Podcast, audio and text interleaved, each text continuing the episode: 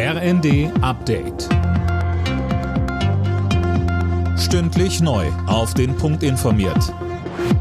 Ich bin Fabian Hoffmann.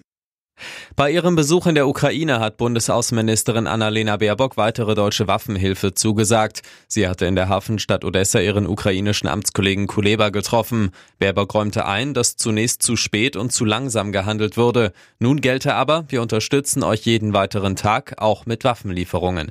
Baerbock sagt im ZDF außerdem, Putin will derzeit keinen Frieden. Und deswegen ist das, was wir tun müssen, maximalen Druck international auf Länder wie China oder auch Iran und Nordkorea liefern hier Waffen. Zwischen Israel und der Terrororganisation Hamas gibt es offenbar Fortschritte für eine weitere Waffenruhe im Gazastreifen und die Freilassung von Geiseln. Das israelische Kriegskabinett gab jetzt grünes Licht für weitere Verhandlungen. Und wie es heißt, gibt es offenbar Spielraum, um einem Abkommen näher zu kommen.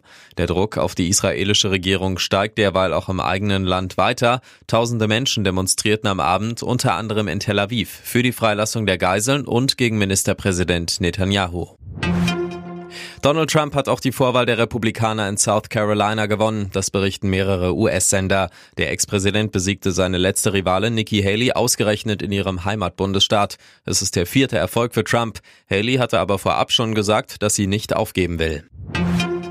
Der Dokumentarfilm The Homie hat bei der Berlinale den Goldenen Bären bekommen. Das gab die Jury der Berliner Filmfestspiele bekannt. Der Film der französischen Regisseurin Marty Diop beschäftigt sich mit der Rückführung afrikanischer Schätze aus einem Pariser Museum.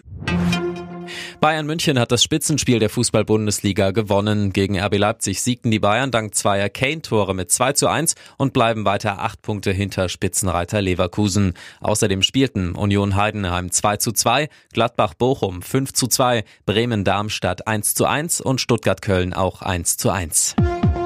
Alle Nachrichten auf rnd.de